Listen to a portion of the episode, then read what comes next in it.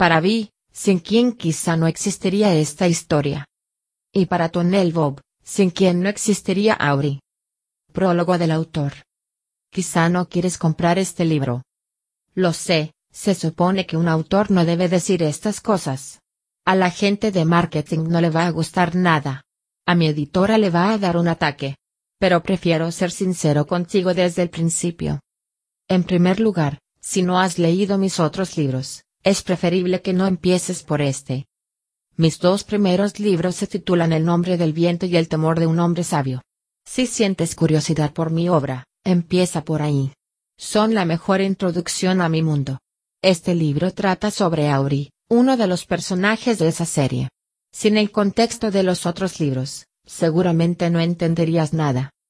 Y segundo, aunque hayas leído mis otros libros, creo que es justo que te advierta que esta es una historia un poco rara.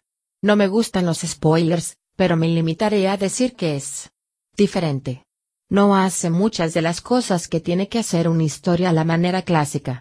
Y si lo que buscas es una continuación de la historia de Quote, aquí no vas a encontrarla. Por otra parte, si te gustaría saber algo más sobre Auri, esta novela tiene mucho que ofrecerte. Si amas las palabras, los misterios y los secretos. Si sientes curiosidad por la surrealidad y la alquimia. Si quieres saber más sobre los giros ocultos de mi mundo. Pues bien, entonces este libro quizás sea para ti. El fondo de las cosas. Al despertar, Auri supo que faltaban siete días. Sí, estaba segura. Él iría a visitarla al séptimo día. Era mucho tiempo, una larga espera. Sin embargo, no tanto teniendo en cuenta todo lo que había que hacer. Al menos, si quería hacerlo con cuidado. Si quería estar preparada. Auri abrió los ojos y vio un atisbo de luz tenue. Eso era algo muy inusual, porque se encontraba bien escondida en manto, el más íntimo de sus rincones. Así pues, era un día blanco. Un día profundo. Un día de hallazgos. Sonrió, y en su pecho burbujeó la emoción. Pese a ser escasa, la luz le permitió distinguir la pálida silueta de su brazo cuando buscó a tientas el cuentagotas que estaba en el estante junto a la cama. Lo desenroscó y echó una sola gota en el plato de Foxen. Al cabo de un momento, este empezó a iluminarse, y poco a poco fue adquiriendo un azul crepuscular. Con movimientos concienzudos, Auri retiró su manta para que no tocara el suelo. Se levantó, y cuando las plantas de sus pies pisaron el suelo de piedra, lo notó caliente. Encima de una mesa, cerca de su cama, había una vasija junto a una pastilla de delicadísimo jabón. Nada se había alterado durante la noche, y eso era buena señal. Auri echó otra gota directamente encima de Foxen, Vaciló un instante, sonrió y dejó caer una tercera gota. Los días de hallazgos no eran para medias tintas. Entonces recogió su manta y la dobló una vez y otra más, sujetándola esmeradamente con la barbilla para que no rozara el suelo. La luz de Foxen seguía aumentando. Al principio no era más que un parpadeo, una motita, una estrella lejana, pero cada vez relucía más, como una luciérnaga. Su resplandor siguió intensificándose y al final era todo el luz trémula, posado en su plato, parecía una brasa verde azulada, algo más grande que una moneda. Auril le sonreía mientras él acababa de crecer por completo e inundaba todo manto con su luz blanca azulada, brillante y auténtica. Entonces Auri miró alrededor y vio su cama, perfecta. Era del tamaño ideal para ella, y muy pulcra. Miró su silla, su arcón de madera de cedro, su tacita de plata, la chimenea estaba vacía, y sobre la repisa descansaban su hoja amarilla, su caja de piedra y su tarro de cristal gris, con dulces flores de lavanda secas. Nada era nada más. Nada era nada que no debiera. Había tres caminos para salir de manto, un pasillo, un portal y una puerta. La puerta no era para ella. Auri salió por el portal y entró en puerto. Foxen seguía descansando en su plato, de modo que allí su luz era más débil, pero aún lo suficientemente intensa para alumbrar. Aunque en Puerto no había habido mucho movimiento últimamente, Auri lo inspeccionó todo. En el botellero había media bandeja de porcelana rota, no más gruesa que un pétalo de flor. Debajo había un libro en octavo con tapas de piel, un par de corchos, un ovillo diminuto de cordel. Un poco más allá estaba su preciosa taza de té blanca, que lo esperaba con una paciencia que Auri envidiaba. En el anaquel de la pared había, una gota de resina amarilla en un plato, un pedrusco negro, un guijarro gris, un trozo de madera liso y plano. Aparte de todo lo demás, había una botellita minúscula con el cierre de brida abierto que recordaba un pajarillo hambriento. En la mesa del centro un puñado de bayas de acebo descansaba sobre un impecable paño blanco. Auri las contempló un instante, y luego las puso en el estante para libros, más adecuado para ellas. Miró alrededor y asintió, satisfecha.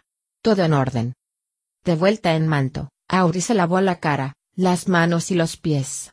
Se quitó el camisón, lo dobló y lo guardó en el arcón de madera de cedro. Se desperezó, feliz, levantó los brazos y, poniéndose de puntillas, estiró todo el cuerpo.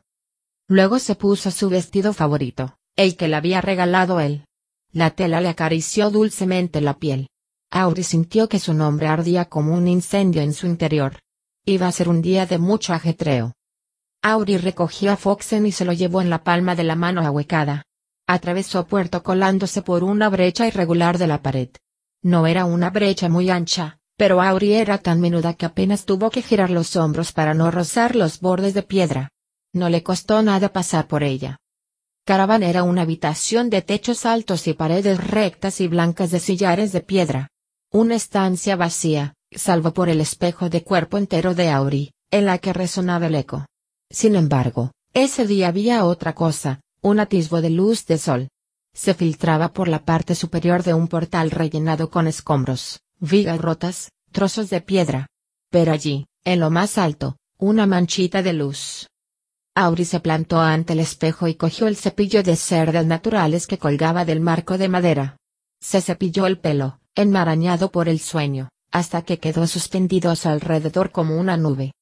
Tapó con una mano a Foxen, y sin su resplandor verde a su lado la habitación quedó completamente a oscuras.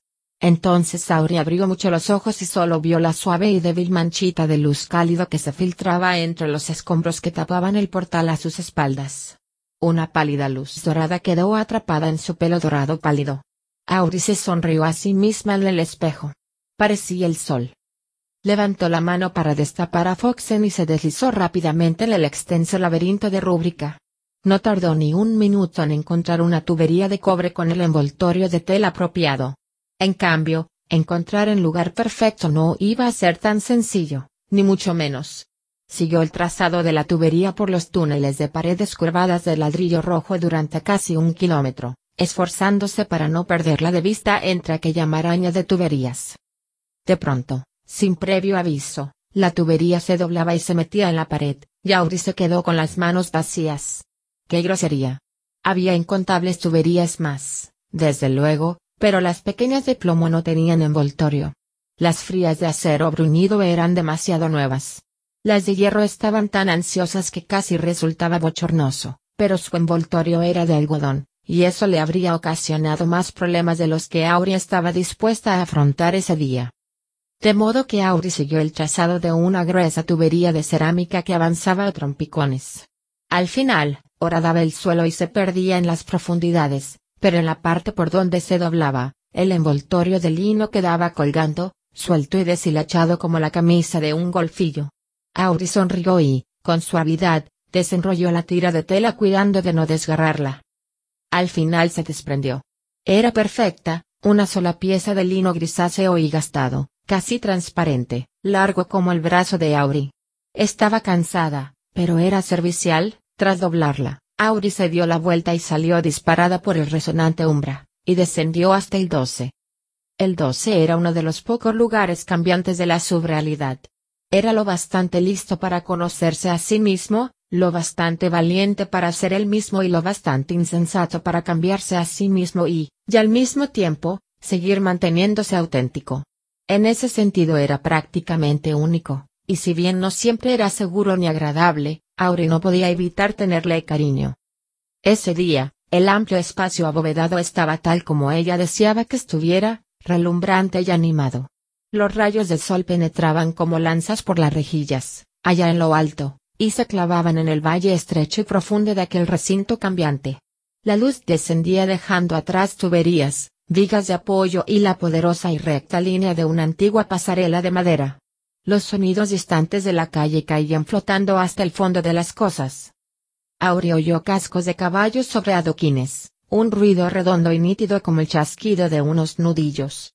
Oyó el lejano retumbar de un carro macho y un murmullo impreciso de voces. Y, entretejido en todos esos sonidos, llegaba el llanto estridente y furioso de un crío que, sin ninguna duda, quería mamar y no lo conseguía. En el fondo del doce amarillo había una balsa alargada y profunda con la superficie lisa como el cristal. La luz del sol que entraba desde arriba era lo suficientemente intensa para que Auri alcanzara a ver hasta la segunda maraña de tuberías bajo el agua. Allí ya tenía paja y, en una estrecha cornisa de piedra que discurría a lo largo de una de las paredes, aguardaban tres botellas. Pero Auri las miró y arrugó el entrecejo. Había una verde, una marrón y una transparente. Una tenía cierre de brida, otra, un tapón de rosca gris, la tercera, un corcho grueso como un puño. Todas eran de distintas formas y tamaños, pero ninguna era idónea. Auri levantó las manos en un ademán de exasperación. Así pues, volvió corriendo a Manto, triscando el suelo de piedra con los pies descalzos. Una vez ahí, vio el tarro de cristal gris con la lavanda. Lo cogió, lo examinó minuciosamente, volvió a dejarlo en su sitio correcto y salió de nuevo correteando. Presurosa, atravesó puerto, y esa vez salió por el umbral inclinado y no por la brecha de la pared. Subió por mimbre, Foxen iba arrojando sombras espectaculares por las paredes. Mientras Sauri corría, su pelo la seguía flotando como un estandarte. Tomó la escalera de caracol de casa oscura y fue bajando y girando, bajando y girando. Cuando por fin oyó agua en movimiento y tintineo de cristal, supo que había cruzado el umbral por donde se accedía a retintín. Poco después, la luz de Foxen se reflejó en el estanque de aguas negras y agitadas donde se sumergía el pie de la escalera de caracol. Ahí había dos tarros en una pequeña hornacina. Uno era azul y estrecho, el otro, verde y chato. Aurila dio la cabeza y cerró un ojo, entonces estiró un brazo y tocó el verde con dos dedos. Sonrió, lo cogió, se dio la vuelta y echó a correr escaleras arriba. Regresó atravesando brincos para variar corrió por el pasillo y saltó por encima de la primera fisura profunda del suelo agrietado con la agilidad de una bailarina. La segunda grieta la salvó con la ligereza de un pájaro. Brincó por encima de la tercera con el arrojo de una niña preciosa que parecía el sol. Entró en el doce amarillo fatigada y jadeando. Mientras recobraba el aliento, metió a Foxen en el tarro verde, lo rellenó cuidadosamente de paja y cerró la brida que aseguraba la junta de goma con lo que el tarro quedaba sellado. Se lo acercó a la cara, entonces sonrió y lo besó antes de dejarlo con cuidado en el borde de la balsa. Se quitó su vestido favorito y lo colgó en una brillante tubería de latón.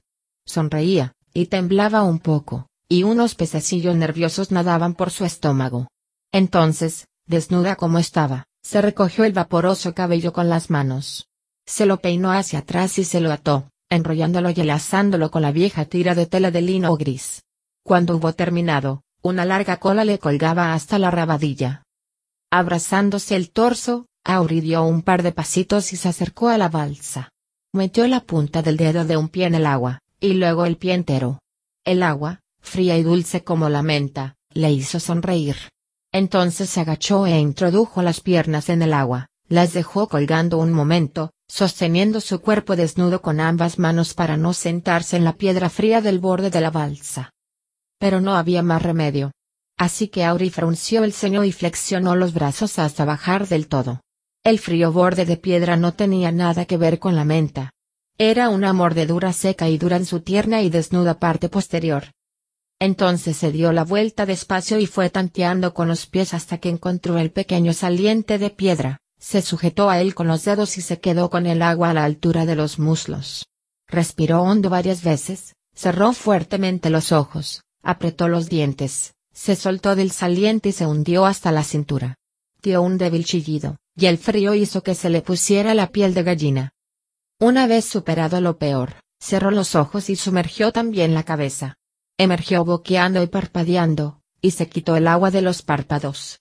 Entonces, Mientras tapaba los pechos con un brazo, Un fuerte estremecimiento la sacudió de la cabeza a los pies. Pero, para cuando dejó de temblar, su mueca se había transformado en sonrisa. Sin su halo de pelo, se sentía muy pequeña. No era la pequeñez por la que ella luchaba todos los días. No era la pequeñez de un árbol entre árboles. Ni la de una sombra subterránea. Ni era solo pequeña físicamente. Sabía que no era gran cosa. Cuando se le ocurría examinarse más atentamente en su espejo de cuerpo entero, veía a una niña diminuta como una golfilla de las que mendigan por las calles. La niña que veía era sumamente delgada. Tenía los pómulos prominentes y delicados, y se le marcaban mucho las clavículas. Pero no. Con el pelo recogido, y empapado, se sentía menos. Se sentía pisonada. Tenue. Más leve. Fina. Falsa afinada. De no ser por aquella tira de lino tan perfecta, habría resultado muy desagradable. Sin ella, Auri no se habría sentido simplemente como una mecha enroscada, sino absolutamente repugnante. Valía la pena hacer las cosas de la forma correcta. Pasados unos momentos, había parado por completo de temblar. Los pececillos seguían nadándole por el estómago, pero Auri sonreía, expectante. La luz dorada que entraba por arriba descendía, recta, esplendorosa y firme como una lanza, hasta la balsa. Auri inspiró hondo y expulsó el aire con fuerza, al tiempo que agitaba los dedos de los pies. Inspiró hondo una vez más y soltó el aire más despacio. Inspiró por tercera vez. Asió el cuello del tarro de Foxen con una mano, se soltó del borde de piedra de la balsa y se zambulló en el agua. La luz caía con el ángulo perfecto, y Auri vio con toda claridad el primer nudo de tuberías rápida como un pececillo, giró y se deslizó suavemente por él, evitando que las tuberías la tocaran. Más abajo estaba el segundo nudo. Auri empujó una vieja tubería de hierro con el pie para seguir impulsándose hacia abajo, tiró de una válvula al pasar con la mano que tenía libre, cambiando de velocidad y deslizándose por el estrecho hueco entre dos tuberías de cobre del grosor de su muñeca. La lanza de luz iba desvaneciéndose a medida que Auri y al poco rato ya solo contaba con el resplandor verde azulado de Foxen. Pero allí su luz estaba amortiguada, filtrada a través de la paja, el agua y el grueso cristal verde. Auri formó una O perfecta con los labios y lanzó dos rápidas ráfagas de burbujas. La presión aumentaba a mayor profundidad, y Auri veía surgir formas borrosas en la oscuridad. Una vieja pasarela, un bloque de piedra inclinado, una antigua viga de madera recubierta de algas, sus dedos, estirados al máximo, encontraron el fondo antes que sus ojos. Yauri pasó la mano por la superficie de piedra lisa del suelo que apenas vislumbraba. Adelante y atrás, adelante y atrás. Con movimientos rápidos pero cautelosos. A veces había allí cosas afiladas. Entonces cerró los dedos alrededor de un objeto largo y liso. ¿Un palo? Se lo puso bajo el brazo y, flotando, inició el ascenso hacia la luz lejana. Su mano libre topaba con tuberías que ya conocía, se agarraba a ellas y se impulsaban en determinada dirección, serpenteando por el laberinto de formas intuidas.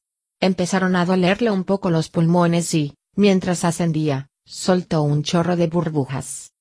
Su cara emergió cerca del borde de la balsa, bajo la luz dorada. Auri vio que era aquello que había encontrado, un hueso blanco y limpio. Largo, pero no de una pierna, sino de un brazo un primaxial. Deslizó los dedos a lo largo y notó una fina cicatriz que lo rodeaba como un anillo e indicaba que se había roto y luego soldado. Estaba lleno de agradables sombras. Auri lo dejó a un lado, sonriente. Entonces respiró hondo tres veces, agarró fuerte a Foxen y volvió a sumergirse en la balsa. Esa vez se le quedó atrapado un pie entre dos tuberías del segundo nudo. Mala suerte. Arrugó la frente y tiró con fuerza y al cabo de un momento consiguió soltarse. Expulsó la mitad del aire de los pulmones, dio una patada fuerte y cayó como una piedra hacia las negras profundidades. Pese a haber comenzado mal, fue una pesca fácil. Sus dedos encontraron una maraña de algo que no supieron identificar, antes incluso de haber tocado el fondo. No tenía ni idea de qué podía ser. Algo metálico, algo resbaladizo y algo duro, todo revuelto. Lo cogió, se lo pegó al pecho e inició el ascenso hacia la superficie. Esa vez no pudo guardarse su hallazgo bajo el brazo por temor a perder algún trozo, de modo que sujetó el tarro de Foxen en el pliegue del codo y se ayudó con la mano izquierda para subir. Se sentía cómoda y serena, y salió a la superficie sin necesidad de expulsar el resto de las burbujas. Esparció aquel enredo por el borde de la balsa, un cinturón viejo con una hebilla de plata, negra como el carbón de tan deslustrada. Una rama frondosa con un caracol perplejo. Y por último, ensartada en un trozo de cordel podrido, enredado con la rama, había una llave fina y no más larga que su dedo índice. Auri besó al caracol y le pidió perdón, y entonces se volvió la rama al agua, donde le correspondía estar. El cinturón de cuero estaba enroscado y lleno de nudos, pero la hebilla se desprendió al primer tirón. Los dos estaban mejor así. Auri, agarrada al borde de piedra de la balsa, temblaba a pequeñas oleadas que se extendían por sus hombros y su torso. Sus labios habían pasado del rosa al rosa pálido con un matiz azulado. Cogió el tarro de Foxen y comprobó que seguía bien cerrado. Se asomó al agua, el pececillo de su estómago nadaba, emocionado. A la tercera iba la vencida. Auri inspiró y volvió a zambullirse, su cuerpo giraba con soltura mientras su mano derecha iba buscando los puntos de agarre conocidos. Hacia el oscuro fondo, el bloque de piedra, la viga de madera. Luego, nada, solo la tenue luz de Foxen, que teñía la mano de Auri de un verde azulado pálido. Tenía el aspecto que debía de tener un duendecillo acuático rozó el fondo con los nudillos y giró un poco para orientarse. Sin dejar de agitar los pies, hizo un barrido con la mano, palpando suavemente el fondo de piedra negra de la balsa. Entonces atisbó un destello de luz y sus dedos tropezaron con algo sólido y frío, liso y de líneas duras. Estaba repleto de amor y respuestas, tan lleno que Auri los sentía derramarse al mínimo roce. Durante el tiempo que su corazón tardó en latir diez veces, Auri creyó que aquella cosa debía de estar sujeta a la piedra, pero entonces vio que se deslizaba, y comprendió que se trataba de un objeto muy pesado. Tras un largo y escurridizo momento, sus deditos encontraron el modo de levantarlo haciendo palanca. Era metálico, macizo y del grosor de un libro. Tenía una forma extraña y pesaba como una barra de iridio en bruto. Auri se lo acercó al pecho y notó que los bordes se le clavaban en la piel. Entonces dobló las rodillas y empujó con fuerza contra el fondo con los pies, alzando la vista hacia el resplandor lejano que se columbraba en la superficie. Pataleaba y pataleaba, pero apenas conseguía moverse. El objeto metálico la lastraba con su peso. Auri se golpeó un pie contra una gruesa tubería de hierro, y aprovechó para agarrarse y darse impulso otra vez. Notó que salía despedida hacia arriba, pero perdió velocidad en cuanto su pie se separó de la tubería de hierro. Sus pulmones libraban una batalla con ella. Los muy necios estaban medio llenos, y querían más aire. Auri soltó una bocanada de burbujas con la intención de engañarlos, consciente de que cada burbuja perdida le añadía lastre, y de que todavía se hallaba muy lejos del nudo más cercano al fondo. Auri trató de pasarse aquel objeto metálico al pliegue del codo para poder impulsarse hacia arriba, pero era tan liso que se le escapó un poco de los dedos. Hubo un momento de pánico, Mientras Auri intentaba agarrar aquella cosa, el tarro de Foxen chocó contra algo cuya forma no se distinguía, y acabó resbalando y soltándosele de la mano. Auri quiso alcanzarlo con la mano que tenía libre, pero lo único que consiguió fue golpearlo con los nudillos y, así, lanzar a Foxen un poco más lejos. Se quedó paralizada un instante. Soltar el objeto metálico era impensable, pero Foxen. Llevaban una eternidad juntos, vio que el tarro de Foxen quedaba atrapado en un remolino y giraba lejos de su alcance, detrás de un trío de tuberías de cobre inclinadas. Sus pulmones estaban empezando a protestar. Auri apretó los dientes, se agarró a un borde de algo que encontró cerca con la mano que tenía libre, y se impulsó hacia arriba. A esas alturas, sus pulmones ya trabajaban muy forzados, así que Auri soltó las burbujas lentamente, pese a que ni siquiera había visto el nudo más cercano al fondo. Sin Foxen, todo estaba muy oscuro, pero al menos ella se movía, iba impulsándose hacia arriba a base de sacudidas bruscas y torpes, utilizando cualquier punto de agarre que encontrara, por extraño que fuese. Pataleaba, pero con eso no conseguía gran cosa, pues iba cargada con aquel pesado fardo de amor afilado y duro que apretaba fuertemente contra el pecho. ¿Serían las respuestas que contenía las que hacían que pesara tanto? Por fin logró llegar al más profundo de los nudos de tuberías, pero sus pulmones ya estaban vacíos, y el cuerpo le pesaba como si fuera de plomo. Normalmente, se metía por entre el nudo como un pez, sin que su cuerpo rozase siquiera las tuberías. Esa vez, en cambio, se sentía vacía y pesada, pero fue tanteando con una sola mano y, contorsionándose, consiguió colarse entre ellas. Se dio un golpe en la rodilla y un objeto puntiagudo y oxidado le raspó la espalda con muy mala baba. Estiró un brazo cuanto pudo, pero pesaba tanto que sus dedos ni siquiera rozaron el punto de agarre que solía utilizar. Pataleó, avanzó tres o cuatro centímetros más y entonces, pese al cuidado con que se lo había recogido, el pelo se le quedó enganchado en algo. La sacudida la hizo pararse en seco, echó la cabeza hacia atrás y su cuerpo giró hacia un lado del agua. Casi de inmediato, notó que empezaba a hundirse. Se revolvió con furia. Se golpeó una espinilla contra una tubería, y el dolor le recorrió todo el cuerpo, pero buscó la tubería rápidamente con el otro pie, se preparó y empujó con todas sus fuerzas. Salió despedida como un corcho, a tanta velocidad que el pelo se le soltó de aquella cosa tan grosera que se lo había agarrado. El fuerte tirón le hizo echar la cabeza hacia atrás bruscamente y la obligó a abrir la boca. Entonces empezó a ahogarse. Se atragantaba y le daban arcadas. Sin embargo, mientras el agua se le metía por la nariz y la garganta, lo que más temía Auri era que el pesado artilugio metálico le resbalara de la mano, que lo soltara y lo dejase caer en las oscuras profundidades. Perder a Foxen había sido terrible, se quedaría sola y ciega en la oscuridad, Quedar atrapada bajo las tuberías y morir ahogada también sería espantoso. Pero ninguna de esas dos cosas era incorrecta. Soltar el objeto metálico y dejarlo caer en la oscuridad, en cambio, era algo que no podía hacer. Era impensable. Era tan erróneo que la aterrorizaba. El pelo, que ahora llevaba suelto, revoloteaba a su alrededor en el agua como una nube de humo. Auriació con una mano el codo de una tubería conocida y reconfortante. Se enderezó y encontró otro asidero. Apretó los dientes, sujetó fuerte, se atoró y tiró. Salió a la superficie dando bocanadas y resoplando, y luego volvió a sumergirse. Al cabo de un segundo, trepó de nuevo hasta la superficie. Esa vez la mano que tenía libre se agarró al borde de piedra de la balsa. Auri sacó del agua el objeto, que al golpear el suelo de piedra produjo un sonido parecido al de una campana. Era un engranaje de latón, brillante, del tamaño de una bandeja. Del grosor de su pulgar y un poco más.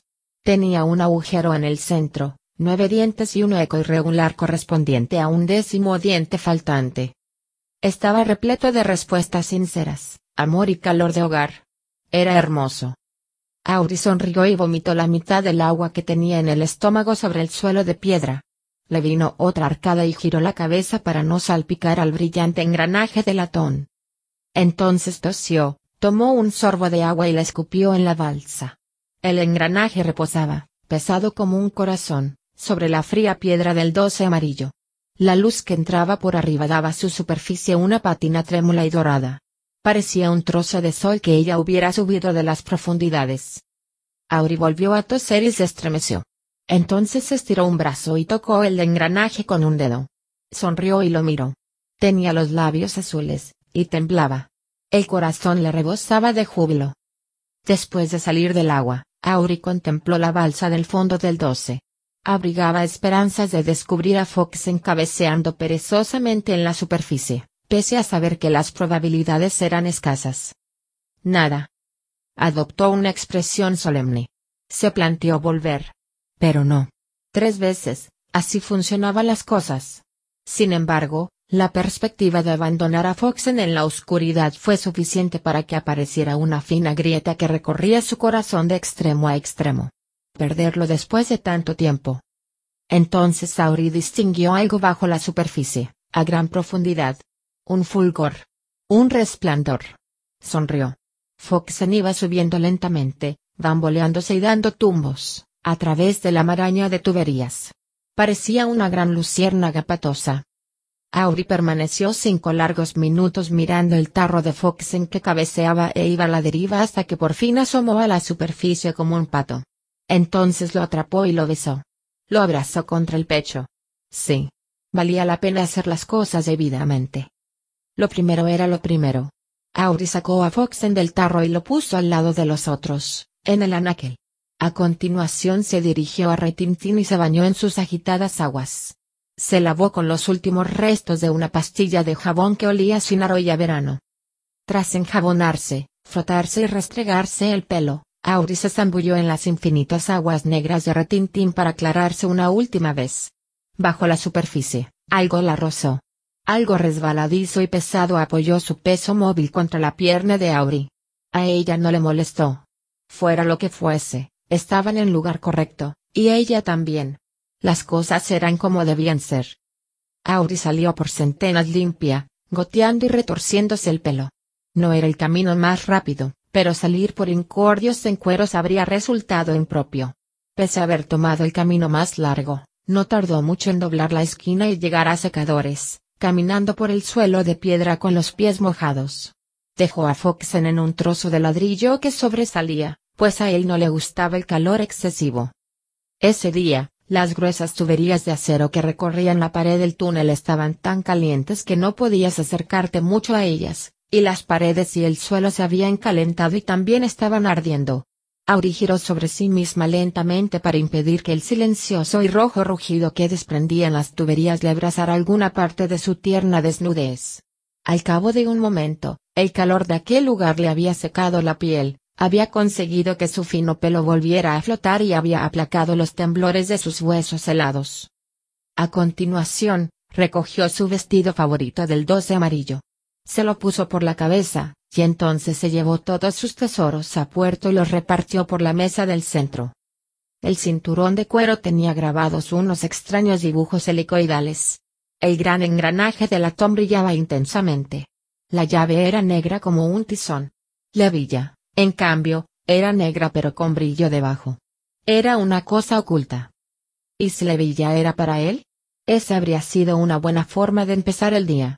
Habría sido bonito solucionarlo bien temprano, tener su regalo preparado y muchos días por delante hasta el de su visita. Auri observó minuciosamente la villa. ¿Era un regalo adecuado para él? Él era más bien complejo. Y también muy oculto. Asintió con la cabeza, estiró un brazo y tocó el metal oscuro y frío. Pero no, no iba con él. Ya debería haberse dado cuenta. Él no era para cosas que atan. Para cosas que encierran. Tampoco era oscuro. No, ni hablar. Él era escuante. Era encarnado. Era brillante, y debajo tenía un brillo aún mejor, como el oro bañado en cobre. El engranaje iba a requerir su consideración. Casi parecía adecuado para él. Pero podía esperar. La llave, en cambio, exigía atención urgente. Era, sin ninguna duda, el hallazgo más inquieto del lote. Y eso no le produjo a Auri ni siquiera un susurro de sorpresa, las llaves no destacaban por ser complacientes, ya que ya pedía casi a gritos una cerradura.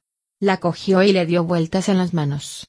Era la llave de una puerta, y no se avergonzaba de ello en absoluto. Llave negra. Día blanco. La dio la cabeza. La forma de las cosas era la correcta.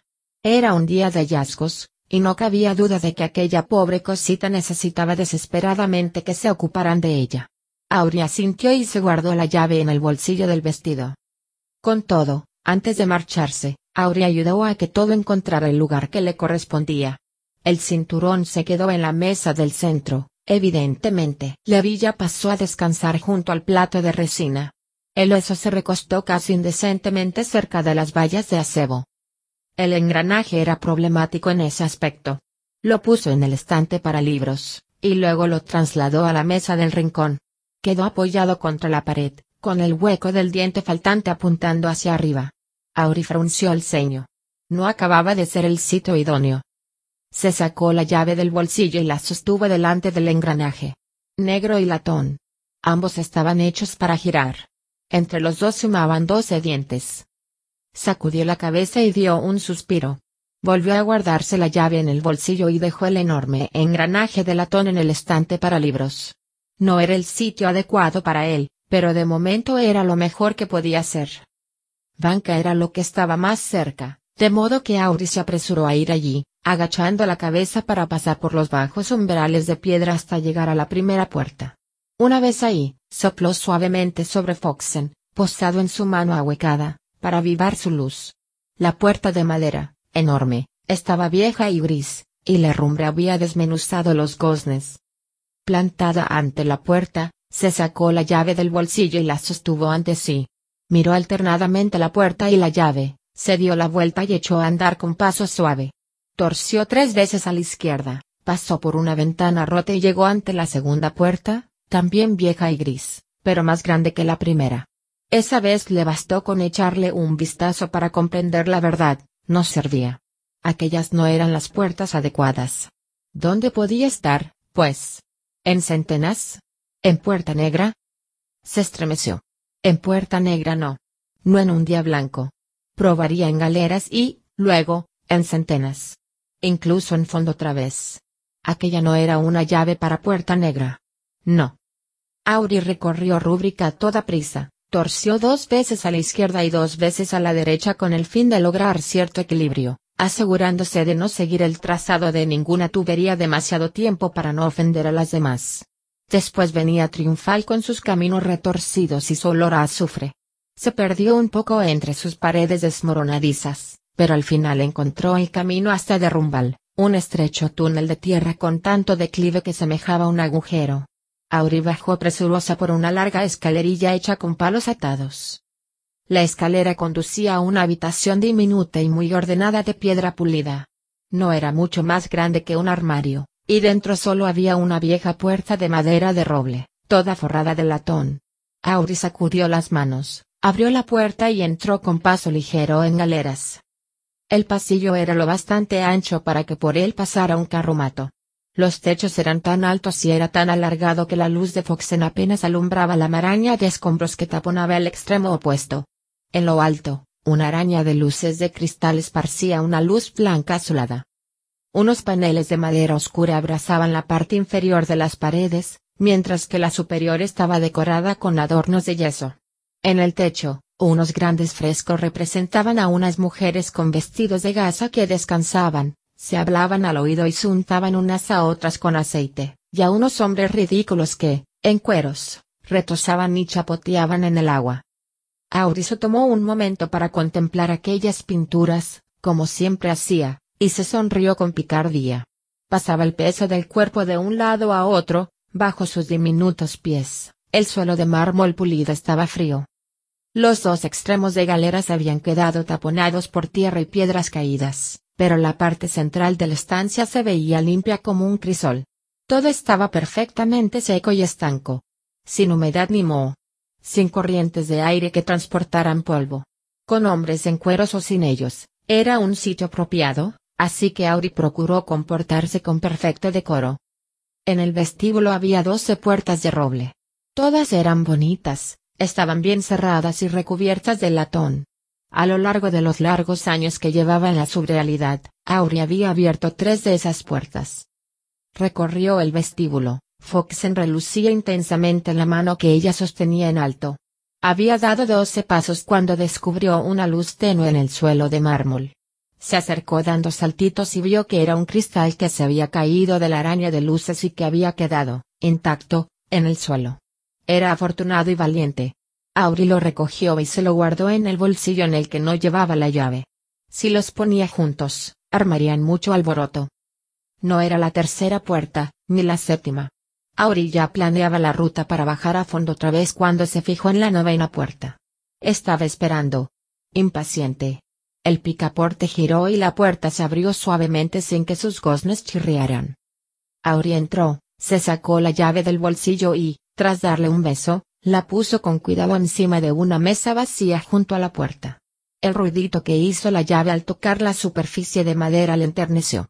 Auri sonrió al verla allí encima, tan cómoda y en el sitio que le correspondía. Era una sala de estar muy elegante.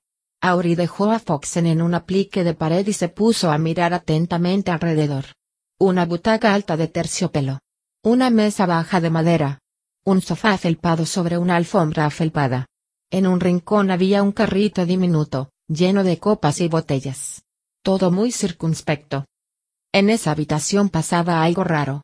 No era nada amenazante. Nada como lo de Doblaciento o Carotillo. No, no, aquel sitio era bueno. Era casi perfecto. Todo era casi. De no haber sido un día blanco en el que todo se hacía debidamente, quizá no se habría percatado de que faltaba algo. Sin embargo, lo era, y Auri se percató. Recorrió la habitación con las manos remilgadamente entrelazadas detrás de la espalda. Examinó el carrito, donde había más de una docena de botellas de diferentes colores. Algunas estaban llenas y cerradas con tapón, otras no contenían más que polvo. En una de las mesas, cerca del sofá, había un reloj de engranaje de plata bruñida. También había un anillo y unas cuantas monedas. Auri las observó con curiosidad, sin tocar nada. Avanzaba con delicadeza. Un paso, y luego otro. Notaba la oscura felpa de la alfombra bajo los pies, parecida al musgo, y cuando se agachó para deslizar los dedos por su silencio, distinguió una cosita blanca bajo el sofá. Metió una mano diminuta entre las sombras, y tuvo que estirarse un poco para que sus dedos la atraparan. Era suave y fresca. Una estatuilla tallada en una pieza de piedra pálida y tímida un soldadito con unas líneas muy bien trazadas que representaban su túnica de cota de malla y su escudo. Pero su verdadero tesoro era la dulzura de su semblante, tan amable que daban ganas de besarlo.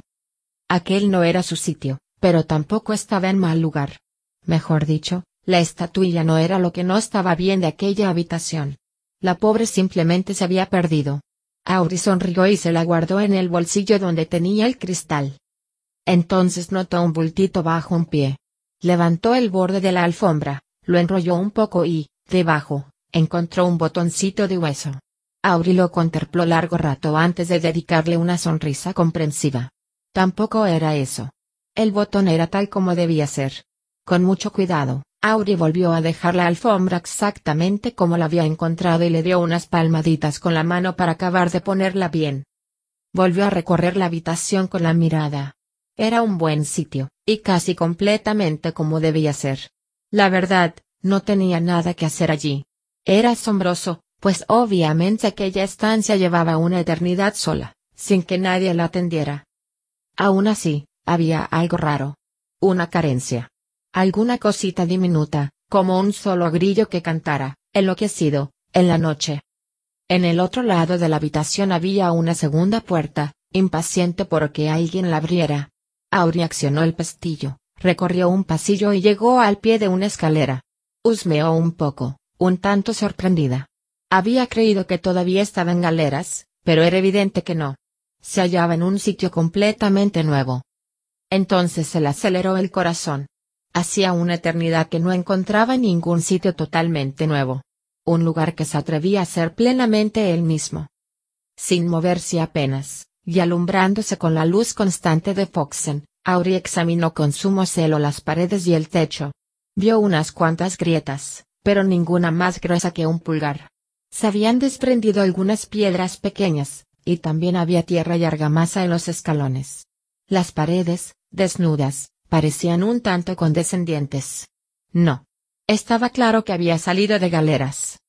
Pasó una mano por los peldaños de piedra. Los primeros eran macizos, pero el cuarto estaba suelto.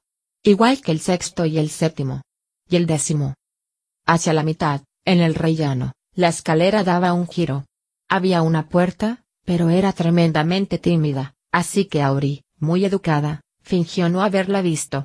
Subió con mucho cuidado el segundo tramo de escalones y descubrió que la mitad también estaban sueltos o ligeramente inclinados. Entonces volvió a bajar la escalera asegurándose de que había localizado todas las piedras que se movían. Y no, no lo había hecho. Resultaba sumamente emocionante. Aquel sitio era traicionero como un calderero borracho, y un poco ladino. Y tenía mal genio. Habría sido difícil encontrar un lugar menos parecido a un sendero de jardín. Algunos sitios tenían nombre. Algunos sitios cambiaban, o eran demasiado tímidos para revelar su nombre. Algunos sitios no tenían nombre, y eso siempre producía congoja. Una cosa era ser reservado, pero no tener nombre. Qué horrible. Qué triste. Auri subió otra vez la escalera, comprobando cada peldaño con los pies y evitando los puntos peligrosos. Iba subiendo sin saber qué clase de lugar era aquel. ¿Tímido o secreto? ¿Perdido solitario? Un lugar desconcertante, sin duda. Eso le hizo sonreír aún más. Al final de la escalera, el techo había cedido, pero había un eco en una pared semi-derruida. Auri se metió por él y sonrió, emocionada. Otro lugar nuevo. Dos en un solo día. Sus pies descalzos investigaban el suelo de piedra arenosa, danzando casi de emoción. Ese lugar no era tan tímido como la escalera. Se llamaba Tumbrel. Era disperso y estaba semi-derruido y medio lleno. Había mucho que ver. La mitad del techo se había derrumbado, y el polvo lo cubría todo. Pero pese a tanta piedra caída, estaba seco y estanco. No había humedad, solo aire viciado y polvo. Más de la mitad de la estancia era una masa sólida de tierra, piedras y maderas caídas. Bajo los escombros se adivinaban los restos de una cama con dosel aplastada, y, en la parte de la habitación no derruida, había un tocador con un triple espejo y un ropero de madera oscura, más alto que una mujer alta puesta de puntillas. Auri escudriñó tímidamente el interior del ropero por entre las puertas entreabiertas. Dentro alcanzó a ver una docena de vestidos, todos de terciopelo con bordados, zapatos, una bata de seda, o unas cuantas prendas de gasa como las que llevaban las mujeres representadas en los frescos de galeras. El tocador era un mueble muy simpático, charlatán y desvergonzado. La superficie estaba llena de tarros de polvos, cepillitos y lápices de pintura de ojos, brazaletes y anillos, peines de asta, marfil y madera. Había alfileres y agujas y una docena de botellas, algunas robustas, y otras delicadas como pétalos de flor. Estaba tremendamente desordenado. Todo lo que había encima del tocador estaba perturbado de una forma u otra, los polvos, derramados, las botellas, volcadas, las horquillas, esparcidas. Desorganizado o no, Auri no pudo evitar sentir simpatía por aquel mueble, pese a lo brusco y chabacano que era. Se sentó remilgadamente en el borde de la silla de respaldo alto, se pasó los dedos por el vaporoso pelo y sonrió al verse reflejada por triplicado. También había una puerta, en la pared opuesta a la que estaba semi derruida. Quedaba casi oculta detrás de una viga rota y unos bloques de piedra desmoronados pero pese a estar escondida, no era tímida. Auri se puso a trabajar. Quería arreglar las cosas lo mejor que pudiera. Apartó la viga de madera que bloqueaba la puerta. La levantó y tiró de ella, moviéndola solo unos centímetros cada vez, hasta que consiguió hacer palanca con otro trozo de madera caída. Luego apartó las piedras, las que no podía levantar, las empujaba. Las que no podía empujar, las hacía rodar. Bajo las piedras encontró los restos de una mesita, y entre la madera astillada, un trozo de delicado encaje blanco. Lo dobló con cuidado y se lo guardó en el bolsillo junto con el cristal y el soldadito de piedra. Una vez despejado el camino, la puerta se abrió fácilmente, y sus oxidados goznes gimieron un poco. Dentro había un pequeño armario. Había un orinal de porcelana vacío, un cubo de madera, un cepillo de esos que usarías para fregar la cubierta de un barco y una rígida escoba de ramas de abedul. En la parte de atrás de la puerta colgaban dos sacos de hilo vacíos. El más pequeño estaba impaciente por ser de alguna utilidad, así que Auri sonrió y se lo guardó en un bolsillo, todo para él. La escoba, que llevaba mucho tiempo allí, también estaba impaciente, de modo que Auri la sacó y se puso a barrer, amontonando polvo y tierra viejos en un rinconcito. Después, seguía nerviosa, así que Auri barrió también la escalera sin nombre. Se llevó con ella a Foxen, por supuesto. No confiaba en que un sitio como aquel se comportara a oscuras.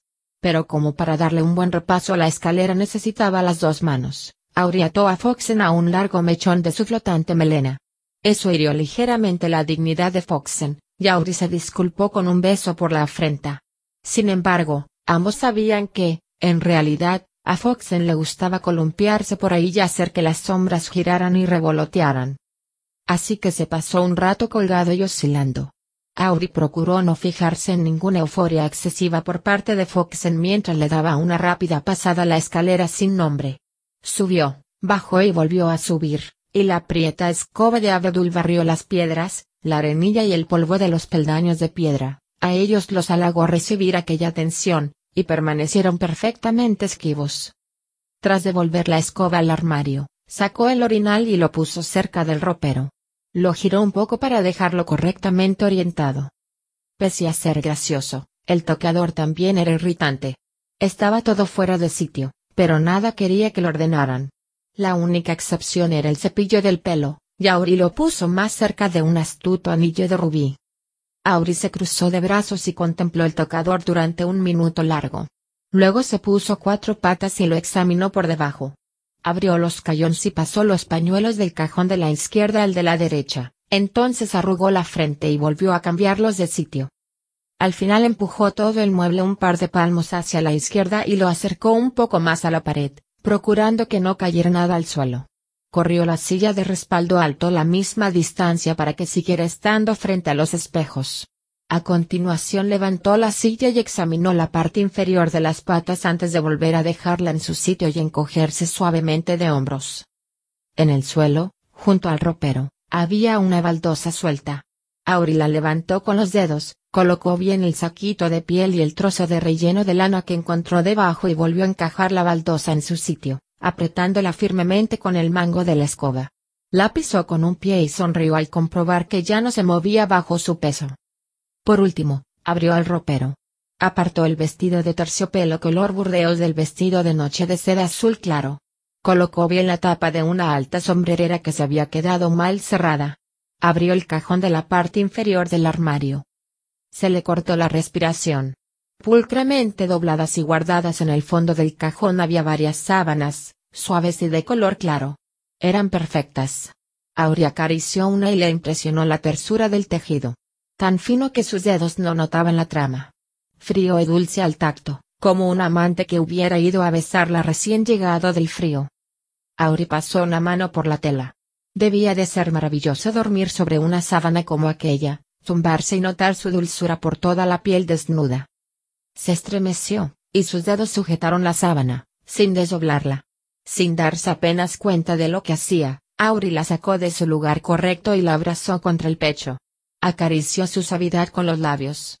Debajo había otras sábanas. Un tesoro oculto. Sin duda alguna, idóneo para un lugar como Tumbrel. Además, Auri ya había puesto muchas otras cosas en su sitio correcto. Seguro que. Contempló la sábana largo rato. Y si bien sus ojos transmitían ternura y deseo, sus labios trazaban una línea cada vez más dura. No, eso no era lo correcto. Ella lo sabía. Sabía perfectamente dónde le correspondía estar a esa sábana. Cerró los ojos y guardó la sábana en el cajón, la vergüenza le abrazaba el pecho. A veces era muy ansiosa.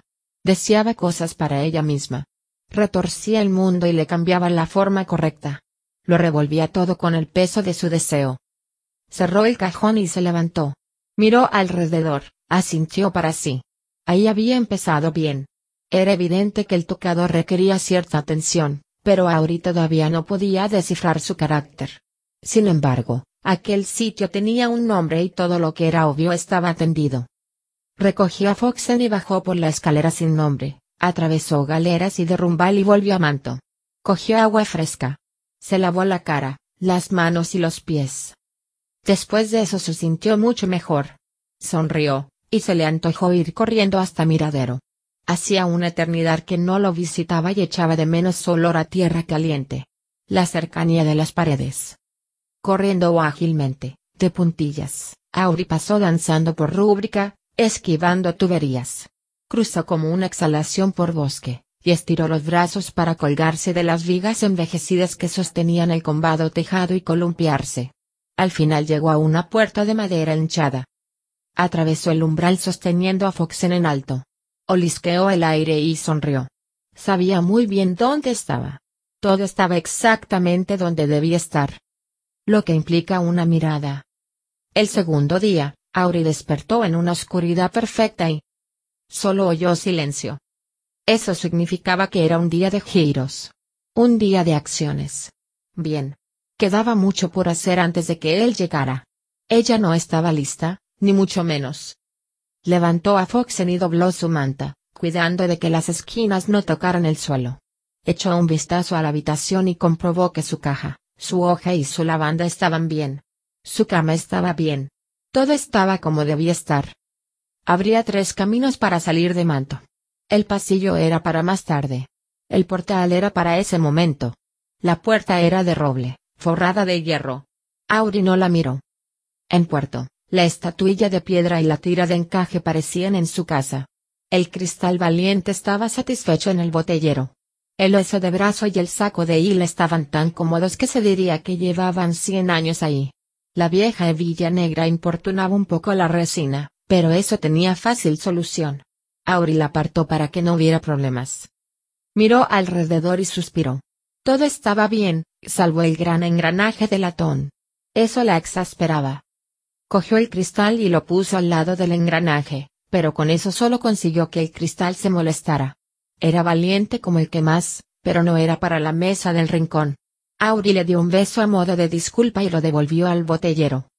Entonces levantó el pesado engranaje con las manos y se lo llevó a Manto. La situación era francamente insólita, pero a esas alturas Auri ya no sabía qué hacer.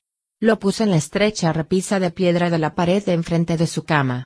Lo giró de modo que el hueco del diente que faltaba apuntar al techo. Como si estirase sus bracitos regordetes hacia arriba. Dio un paso atrás, lo miró y suspiró. Mejor. Pero aún así, no era el sitio idóneo. Auri se lavó la cara, las manos y los pies. Su fina pastilla de jabón olía a sol, y eso la hizo sonreír.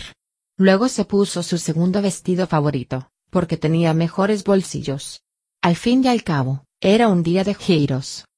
En puerto se colgó de un hombro el saco de hilo de recoger y metió unas pocas cosas dentro. Entonces se llenó los bolsillos al máximo. Antes de salir de manto, Auri se volvió y le echó un vistazo al engranaje.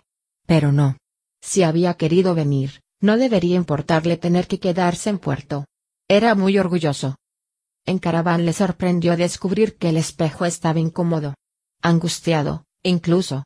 No era una forma muy prometedora de empezar el día. Con todo, eso era la clase de cosa que solo un necio ignoraría deliberadamente. Yauri no era necia. Además, el espejo llevaba bastante tiempo por allí, de modo que ella se sabía sus trucos. Quería que lo movieran, pero primero era preciso calmarlo. Era preciso consolarlo. Convencerlo necesitaba que lo taparan. Así que, pese a no haberse peinado todavía, Auri recogió a Foxen y tomó el camino más largo para bajar a galeras. Fue despacio hasta su puerta recién abierta, contemplando los frescos del techo. Se detuvo brevemente en la sala de estar y miró alrededor.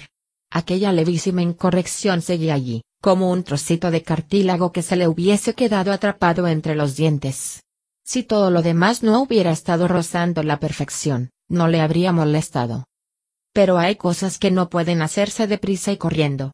Auri lo sabía muy bien. Además, necesitaba arreglar el espejo antes de que ninguna otra cosa. Eso implicaba taparlo. Así pues, subió la escalera sin nombre, brincando para esquivar las piedras sueltas. Pasó por la pared derrumbada y entró en Tumbrel. Una vez ahí, Auri abrió el cajón del armario. No tocó las sábanas, sino que se metió las manos en los bolsillos.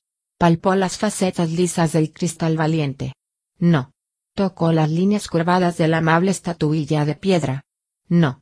¿El pedrusco negro y plano? No. Entonces sus dedos tocaron la hebilla, y Auri sonrió. La sacó y la puso suavemente en el cajón. Entonces levantó la sábana doblada que estaba encima del montón. Era lisa y suave, muy agradable al tacto. Pálida como el marfil.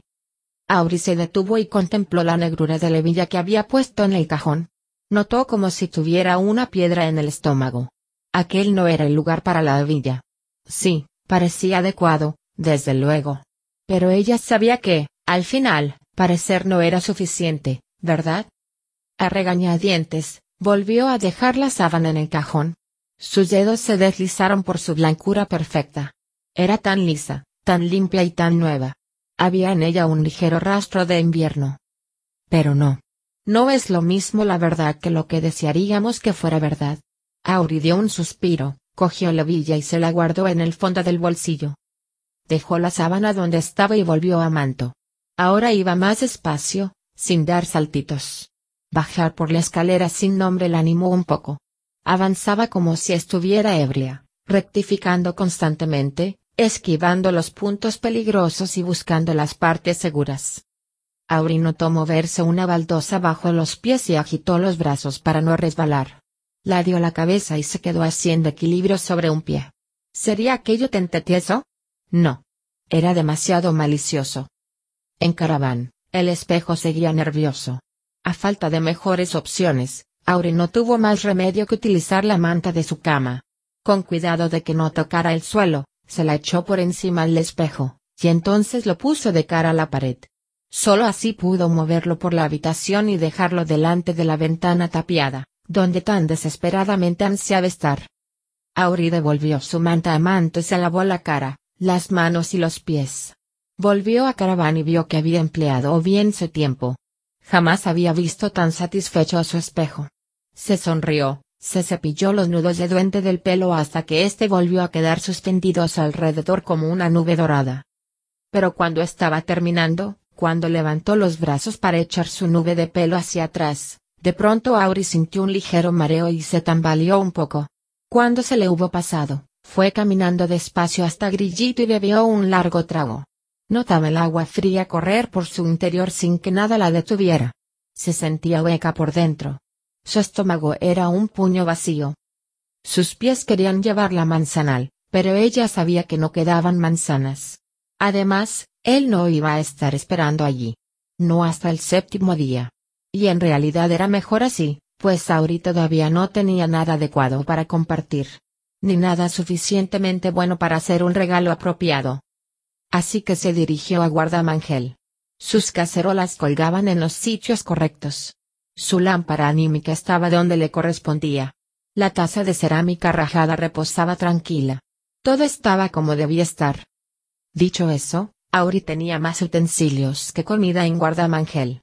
En los estantes estaba el saquito de sal que él le había regalado.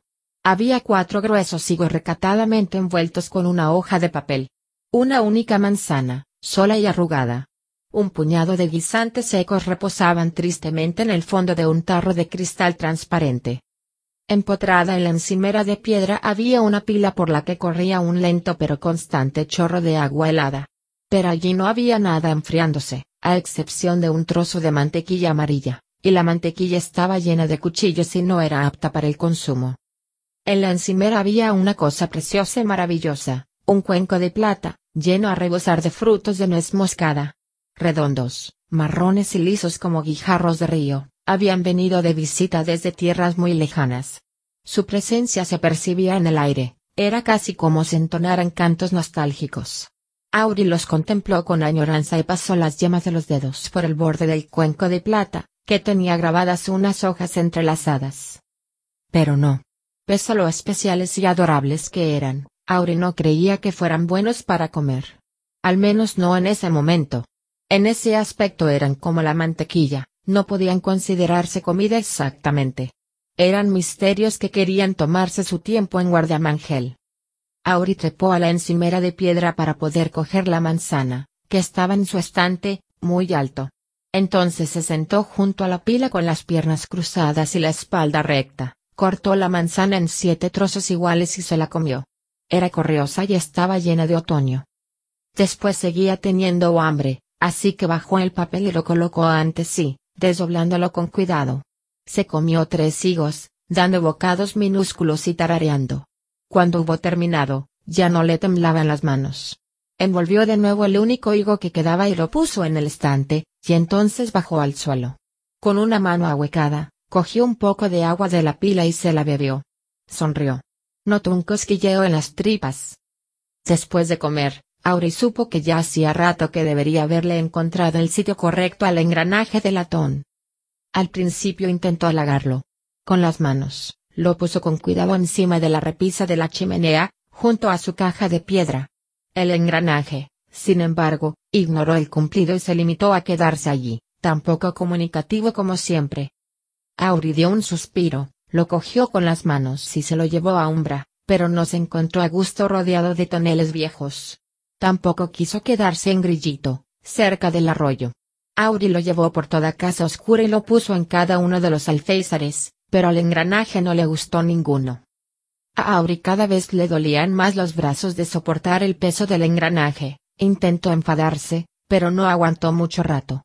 Aquella rueda dentada no se parecía nada que ella hubiera visto jamás en tantos años como llevaba allí abajo. Solo de mirarla se ponía contenta. Y aunque pesaba mucho, daba gusto tocarla. Era muy dulce. Una campana silenciosa que transmitía amor.